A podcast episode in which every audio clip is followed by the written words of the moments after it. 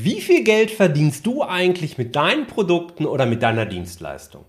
Hast du darüber schon mal ganz konkret nachgedacht? Mit Sicherheit hast du das.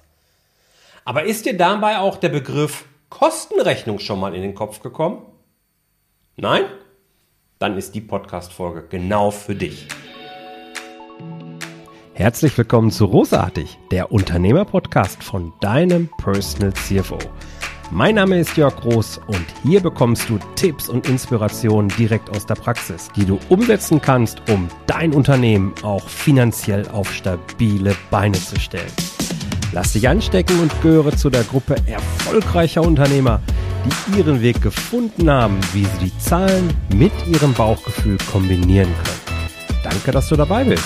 Lass uns direkt loslegen. Ja, schön, dass du wieder dabei bist. Heute möchte ich mit dir also die Kostenrechnung mal besprechen und was eigentlich deine Kostenrechnung mit deiner Preiskalkulation und damit dann letzten Endes auch zu tun hat, wie viel Geld unterm Strich dabei herauskommt. Was ist also eine Kostenrechnung überhaupt? Die Kostenrechnung ist ein Oberbegriff, so ein Dachbegriff könnte man vielleicht sagen.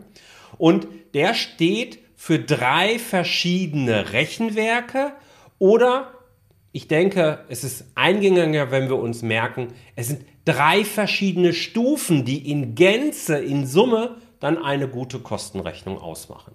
Welche Stufen das sind und ob du diese Stufen brauchst, das gehen wir jetzt mal gemeinsam durch. In Stufe 1, erstes Rechenwerk, haben wir die sogenannte Kostenartenrechnung.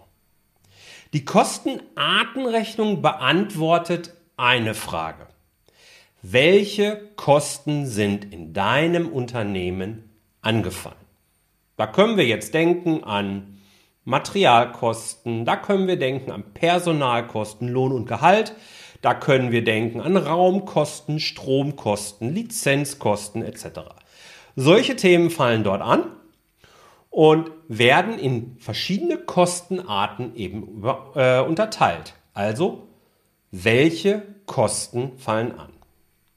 Schritt Nummer zwei ist die sogenannte Kostenstellenrechnung. Die Kostenstellenrechnung beantwortet die Frage, wo in deinem Unternehmen fallen die Kosten an? Wir gliedern hier also deinen dein Unternehmen, dein Betrieb in verschiedene Bereiche. Das könnte jetzt die Produktion sein, das kann äh, die Verwaltung sein, das kann der Vertrieb sein, das kann die Forschungs- und Entwicklungsabteilung sein, etc. pp. Du darfst Kostenstellen so definieren, dass dein gesamtes Unternehmen möglichst sinnvoll abgebildet ist. Gerne erlebe ich hier dass Unternehmer es sehr, sehr genau unterne unternehmen und dann eben sehr viele Kostenstellen, viel zu viele Kostenstellen einrichten. Mein Rat an dich ist, halte dich dort eher knapp. Verfahre eher nach dem Motto, so viel, wie es unbedingt sein muss, aber nicht mehr als nötig. Und auch diese Episode wird dir präsentiert von LexOffice. LexOffice ist die Buchhaltungssoftware, mit der ich nicht nur meine eigene Buchhaltung zumindest mal vorbereite für den Steuerberater, mit der ich konsequent arbeite, wenn es darum geht, Rechnungen zu schreiben und den Zahlungsverkehr zu überwachen, die mir wahnsinnig viel Zeit abnimmt und extrem sich weiterentwickelt was da alles noch kommt, ist ein Wahnsinn. Ich freue mich darauf. Ich kann dir diese Software nur wärmstens empfehlen, wenn es darum geht, Zeit sparen zu wollen und trotzdem das Thema Belege und Buchhaltung so weit im Griff zu haben, dass der Steuerberater fast gar nichts mehr tun muss. Ich packe dir in die Shownotes einen Link rein. Da kannst du äh, LexOffice kostenlos für drei Monate lang einen vollen Umfang einfach mal testen und dich überzeugen. Ich kann es dir nur wärmstens ans Herz legen. Vielen Dank, liebes LexOffice-Team, für das Vertrauen. Ich freue mich sehr über die großartige Kooperation. Weil, weißt du, es ist zunächst mal relativ einfach, in grobe Blöcke die einzelnen Kosten aufzuteilen. Du darfst dir das übrigens so vorstellen, dass du deine BWA, die du Monat für Monat von deinem Steuerberater bekommst, dass du daneben jetzt die Kostenstellen schreibst und eben die Kosten aus der BWA, die eine Spalte, in die verschiedenen Spalten aufteilst. Und jetzt kannst du dir auch vorstellen, je weniger Spalten du hast, und in Summe ergibt das dann wieder idealerweise deine BWA, ähm, je weniger Spalten du hast, desto einfacher wird das. Manchmal macht es natürlich Sinn, für gewisse Sachverhalte einzelne Kosten, Kostenstellen zu bilden. Mach das mit Fingerspitzengefühl, werd, fang grob an und werd immer feiner und besser. Also wir wissen jetzt, welche Kosten anfallen und wir wissen, wo die Kosten anfallen. Was uns jetzt noch fehlt, ist die Beantwortung der Frage, wofür fallen die Kosten denn an? Und diese Frage beantwortet uns die dritte Stufe der Kostenrechnung, das hast du dir wahrscheinlich schon längst gedacht. Und das ist die sogenannte Kostenträgerrechnung.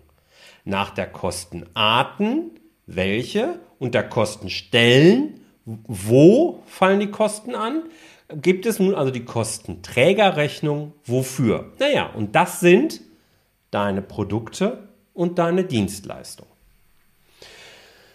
Hier musst du jetzt halt gucken, das ist vom Geschäftsmodell abhängig, ob du eben jedes einzelne Produkt dort aufführst, ob du in Projekten denkst oder ob du in Gruppen denkst. Das ist wirklich abhängig vom Geschäftsmodell. Sprich dort mit deinem Steuerberater, der dich unterstützen kann oder melde dich auch sehr gerne bei mir. Ähm, dann können wir auch gerne darüber reden und gucken, was macht für dein Unternehmen denn gegebenenfalls Sinn. Dann gibt es einen Begriff, der uns hilft, diese Kosten, die eben keiner Kostenstelle direkt alleine zuzurechnen sind, die auch keinem Produkt vielleicht direkt zuzurechnen sind, ähm, die eben ideal zu verteilen. Das sind die sogenannten Gemeinkosten, den, den Begriff hast du schon mal gehört. Und da hilft dir der sogenannte Betriebsabrechnungsbogen. Der Betriebsabrechnungsbogen ist irgendwo zwischen Kostenstellenrechnung und Kostenträgerrechnung einzuordnen, wenn wir jetzt eine Hierarchie hier bilden. Ich habe ja von Schritten geredet. Da gehört er ungefähr hin. Weil da geht es darum, dass die Kosten, die wirklich so ganz allgemein anfallen, nehmen wir uns, stellen wir uns vor, wir haben irgendwie, äh, ja, Mietkosten ist ein ganz klassisches Beispiel. Dass wir für Miete oder Strom, Wasser, Gas, irgendwie sowas, dass wir dort eben eine Rechnung bekommen und naja, das sind ja unterschiedliche Bereiche und für unterschiedliche Produkte fällt das an.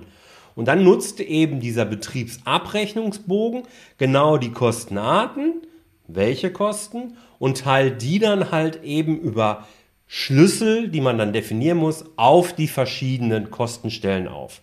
Und dann kann man daraus wiederum dann die Zuordnung machen im nächsten Schritt zu den sogenannten Kostenträgern, also zu deinen Produkten.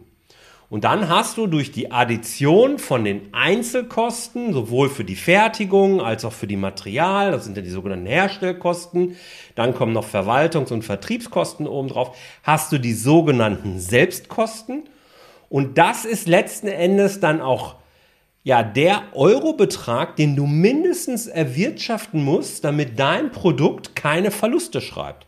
Erst dann, wenn du deine Gemeinkosten, also alle allgemeinen Kosten, die du nicht direkt zurechnen kannst, und eben auch die Kosten, die äh, direkt den Produkten zuzurechnen sind, wenn du die addiert hast und das Geld dafür erhalten hast, dann machst du keinen Gewinn. Und hier steckt nämlich die große, große Gefahr, die ganz, ganz viele machen, Viele sagen, nicht, sagen sich, naja gut, okay, ich kenne halt meine Einkaufspreise für irgendwelche Komponenten, die ich brauche. Ich habe so ein paar Sachen, dann nehme ich ein paar Prozentsätze und dann passt das schon ungefähr und wundern sich, dass sie bei steigenden Umsätzen sinkende Gewinne und somit sinkende Kontostände haben.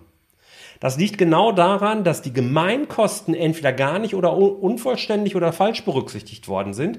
Und das kannst du über eine solche Kostenrechnung eben wunderbar eben abfangen und ja, äh, eben vermeiden. Wann brauchst du eine Kostenrechnung? Ich bin ganz ehrlich, wenn du jetzt Solo-Unternehmer bist, vergiss es. Ja, es, es muss nicht unbedingt sein. Wenn du ein Unternehmen hast, ähm, gerade Handwerksbetriebe, die brauchen so etwas schon relativ frühzeitig, würde ich sagen, weil sie immer wieder vor der Diskussion stehen, welche Kosten kann ich den Kunden überhaupt zumuten, was geht da. Ich bin in einem sehr harten Wettbewerb. Du musst genau wissen, wo ist dein Punkt, ab wann du Geld verdienst und ab wann eben nicht. Dafür ist eben dann eine sogenannte Kostenrechnung sehr sinnvoll. Bei Dienstleistungsunternehmen würde ich das etwas später machen, wenn wirklich eine gewisse Komplexität ins gesamte Unternehmen reingekommen sind, wenn es eine Vielfalt von Produkten entsprechend auch gibt, äh, unterschiedliche Wertschöpfungsketten, die bedient werden dürfen. Und ähm, dann macht irgendwann eine Kostenrechnung Sinn. Ich würde es aber nicht overengineeren, sondern ich würde mich eher auf ein paar andere Themen momentan fokussieren und nicht direkt mit drei, vier Mann äh, die dann in meinem Dienstleistungsunternehmen arbeiten, äh, schon eine Kostenrechnung machen. Halte es wie immer, wenn du meinem Credo folgst, nach dem Motto, hey, Step by Step, erstmal wachsen und dann weiterkommen. Wir nutzen die Zahlen, die wir haben und die verstehen wir und wir overengineeren das Ganze nicht. Das macht erstmal so am meisten Sinn. Wenn du hierzu Fragen hast, melde dich super gerne bei mir. Ich äh, unterstütze dich da sehr gerne. Und ansonsten hoffe ich, dass du was heute wieder mitnehmen konntest. Ich wünsche dir eine tolle Woche und bis zum nächsten Mal. Ciao, ciao. Vielen Dank, dass du dabei warst. Wenn dir diese Folge gefallen hat, dann vergiss nicht, diesen Podcast zu abonnieren. Und wenn du das nächste Mal eine gute Freundin oder einen Freund triffst, dann vergiss nicht, von Großartig, dem Unternehmer-Podcast vom Personal CFO zu erzählen. Mein Dank ist dir sicher und bis dahin bleib erfolgreich und sei großartig. Dein Jörg.